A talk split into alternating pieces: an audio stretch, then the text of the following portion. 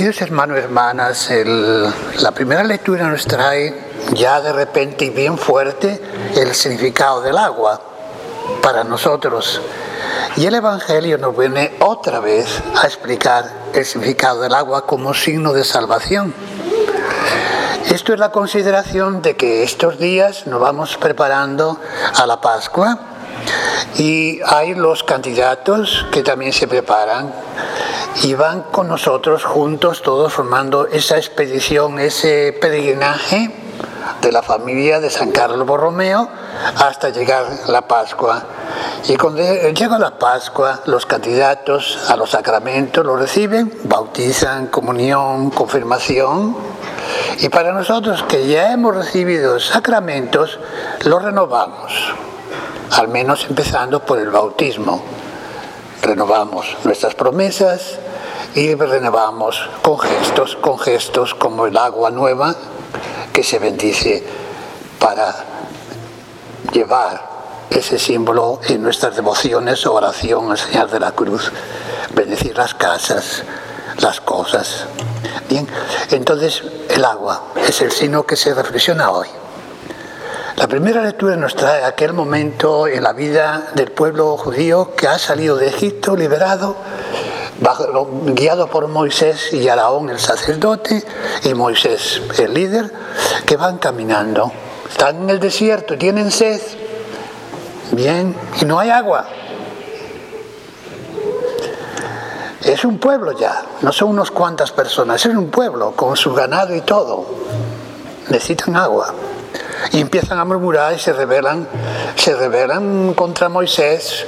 Y la pregunta para significar la duda que tenían, dicen, es que ya está Dios con nosotros. Una palabra, ¿dónde está Dios que no actúa? ¿Dónde está Dios que no arregla las cosas? Nos liberó de Egipto y ahora estamos en este problema. Esa es una rebeldía como lo dice el Salmo, también compuesto después de eso por los propios autores del pueblo de Israel, compusieron ese santo, ese salmo, refiriéndose a ese lugar de Meribá y Masá como un lugar de protesta contra Dios, rebeldía contra Dios. Dios dice a Moisés, coge tu bastón de mando, golpea la roca y saldrá agua. Y Moisés, la manera como lo cuenta la Biblia es que se enojó un poco también. Ya estoy cansado de este pueblo, ¿no? Y golpeó más de la cuenta la roca. Bien, y salió agua. Salió agua.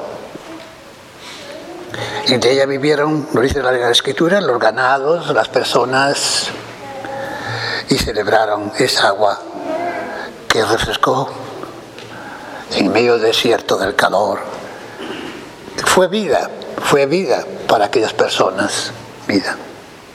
Entonces tomando de eso viene el Evangelio, en que, como dice Pablo en su escritura, dice, la roca es Jesús, para decir que de Jesús viene el agua viva, el agua de la salvación.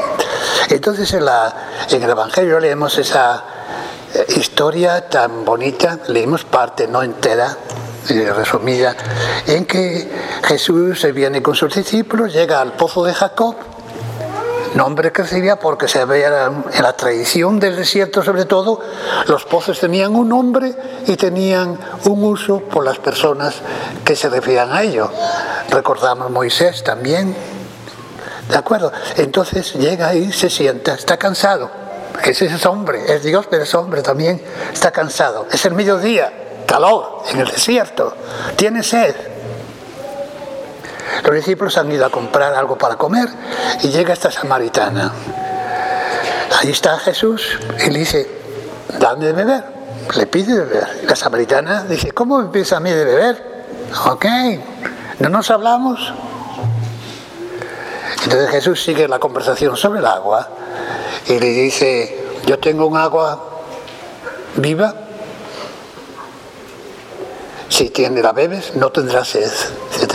Comentario. Entonces la mujer dice, dame de esa agua para que no tenga que venir todos los días a buscar el agua hasta, a este pozo. Entonces queda, primero con la afirmación de algo físico, el agua normal, que se debe calmar la sed. Pero Jesús sigue un diálogo, que leímos parte de él, no todo, sigue un diálogo con la samaritana y poquito a poco la va llevando hasta, tú eres el profeta. La lleva a profesar fe en Jesús como el Salvador, como Mesías, como el profeta. Entonces, en el diálogo Jesús prepara a esta mujer para que ella haga la confesión de fe en Él que es el Salvador, que Él es la roca de agua viva, de fuente de la gracia. Y la mujer se entusiasma enormemente porque le ha dicho todo lo que había hecho. Que en el diálogo viene eso también. Le quitó ese peso y va contenta y comunica a sus vecinos lo que pasa. Vienen los vecinos, ven a Jesús y ellos mismos, como leemos la lectura, confiesan que Él es el Salvador. Entonces, vemos cómo Jesús llevó a esa gente pasito a paso hasta confesar que Él era el Salvador. Cuando uno se bautiza, hay que tener fe en Jesús para bautizarse excepto cuando son niños, ya que los padres lo hacen en nombre del niño. Y cuando se va formándose y educándose en la fe, que es la continuidad, y llega un momento en que el niño o la niña, en uso de razón, confiesa ya su fe en Jesús. Pero el agua también nos lleva a la fe. El agua del bautismo, cuando la recibimos, hace que nuestra fe crezca, tome fuerza para enfrentarnos a los trabajos de cada día. Crece.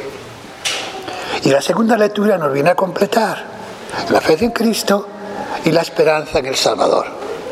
La esperanza en ese Jesús, ¿por qué tenemos la esperanza? Y nos dice, comenta la escritura, porque, bien, nadie ofrece su vida por otra persona.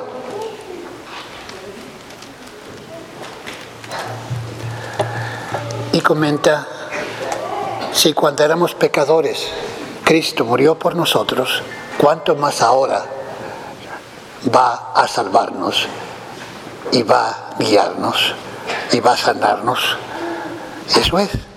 Entonces nos viene a animar a que confiemos en la misericordia de Dios, que nuestra esperanza no es en el aire, no es en unas promesas que van a pasar, si son unas promesas serias, ya que el que hizo la promesa murió por nosotros, dio su vida por nosotros en la cruz y resucitó glorioso. No quedó solamente en la muerte de la cruz por nosotros, también en la resurrección gloriosa, lo cual a nosotros nos llena de esperanza, muriendo con Él cada día en el trabajo, en la caridad, en el amor, en el compartir. Estamos muriendo con Él. En los miedos que tenemos de vez en cuando, con lo que pasa alrededor nuestro, en las dificultades, que a veces son duras como la actual. Bien, eso es. Ahí vivimos fe con, un poco de duda, esperanza que se, se enfría mucho, caridad, amor, pensamos en nosotros mismos, tenemos miedo, nos cerramos. Bien, fe, esperanza y caridad. Como nos dice la lectura, segunda lectura, la esperanza la tenemos porque el amor de Dios ha sido derramado en nuestros corazones con el Espíritu Santo que se nos ha dado. Entonces eso que estamos así leyendo y escuchando, tenemos que hacer un acto de fe en ello. Cuando tengamos una duda, un problema, una presión, una tensión de las cosas que nos vienen todas de paquete encima, porque cuando traigamos una, una, una cucharita de una medicina es una cucharadita cada día. No nos vemos, no nos bebemos todo el frasco que es amargo y, sabe muy mal. Y así viene nuestra vida, pequeñas cucharaditas con pequeños problemas, pero no nos viene todo. Así que lo que va a venir no lo sabemos, no controlamos todo. Pero sí vemos los pasos que hay para prevenir, sanar y salir de esa situación. No voy a hablar nada en torno al coronavirus que va a hablar el padre de cosas eh, concretas, pero digamos algo así. En estas circunstancias debemos tener fe en Dios y orar. Orar, oremos. Que a lo mejor no oremos, no hicimos antes mucho, hasta que no nos apretan el cuello. Bien, somos seres humanos. Y muchas veces actuamos de esa manera, que cuando la cosa marcha bien, olvidamos a Dios nuestro Padre, como vemos en la primera lectura. Cuando las cosas cochan mal, le echamos la culpa a Dios, cuando somos nosotros mismos los que nos metemos en los problemas y después, sí, así es verdad. Entonces nos damos cuenta que somos seres humanos, pero al darnos cuenta debemos actuar y crecer en la fe y en las verdades que Dios que tenemos en nuestro corazón. Eso es lo importante. No quedar ahí quejándonos, no quedar ahí deprimidos porque no hemos hecho algo, porque hacemos algo, sino apoyándonos en la fe que tenemos, como hemos leído hoy en las lecturas. Tenemos esperanza porque, ok, Jesús murió por nosotros, por nuestra salvación, y nos ama nos ama, ama de tal manera que antes de que nosotros nos arrepintiéramos, nos ama, nos ama. Y ese amor y esa fe nos da esa esperanza más fuerte. Bien, van a venir normas que se van a cambiar. No es que tenga la bola del futuro, pues esto es lo que sucede siempre. Las cosas van a empeorar, en cierta manera, a nivel de nación.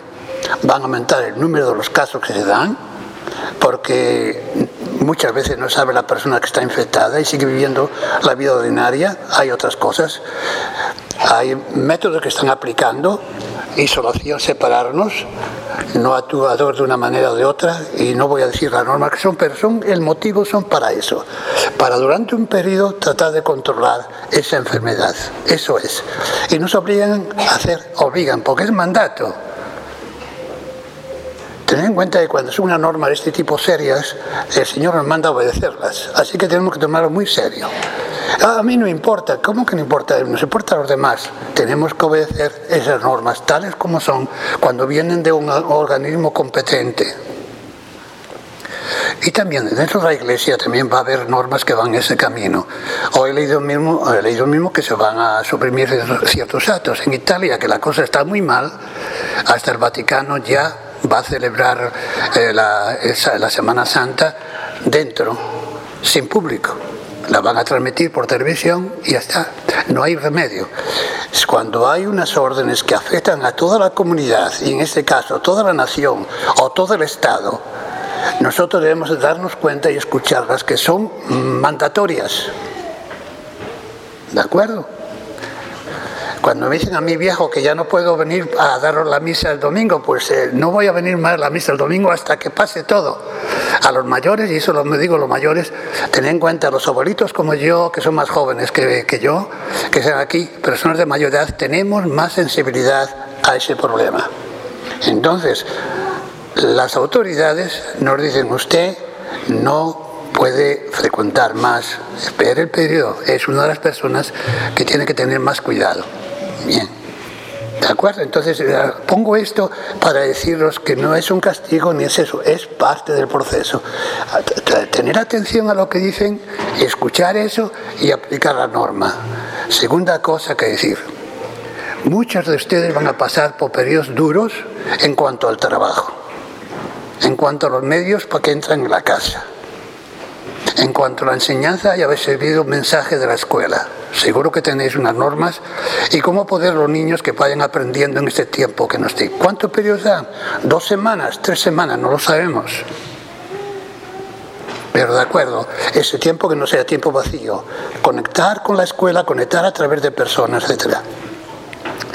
Yo creo que, digo así en general, eh, la otra cosa, apoyarnos a otros, ser pacientes. Un, ah, ¿Cuál es la virtud que ayuda a la caridad? La paciencia. Estamos todos en la casa cerrados, ya sabemos lo que pasa algunos días de vacaciones, pasa eso ya, tenemos una experiencia, tenéis una experiencia de eso. Los chicos no van a la escuela, ¿eh? estamos todo el mundo metido allí, no sabemos qué hacer y todos pisamos algún pie en el camino. Entonces, entendido eso, mucha paciencia, mucha paciencia. En cuanto a, ¿qué hago yo ahora?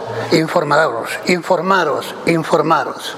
Entonces, en concreto, nuestra comunidad aquí en San Carlos es un grupo muy extraordinario. Entonces, el padre Planti y la directora, que es la señora Teresa Reyes, y Jorge de ayudante, tienen unos programas que van a facilitar la comunicación con ustedes. Habrá centros a lo mejor de ayuda, asistencia. Han prometido, pero yo no sé todavía.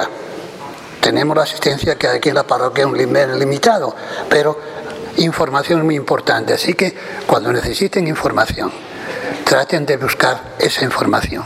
No se queden abandonados o solos. Y aquellos que tengan eh, eh, casos especiales siempre tendrán a un amigo de la parroquia, una persona que conocen, que pueden relatar el hecho y comunicar a los demás. Así nos sentimos más apoyados unos con otros. Tenemos que formar una especie de tela de araña, digamos así, que en que soportes los hijos a los padres, los padres a los hijos, los tíos, los abuelos, los miembros de la parroquia unos a otros, tenemos que formar esa unidad que es el poderoso. Cuando tenemos un grupo de lápices, pencils, si coges un grupo de 10, seguramente no lo puedes romper, a no ser que sea una persona muy fuerte. Ahí está. Cuando es un, solamente uno, se rompe. Hasta un niño rompe uno de ellos. Tenemos que formar esa peña en este momento para estar tranquilos, para apoyarnos y mirar con alegría y esperanza, porque el Señor nos ama a todos.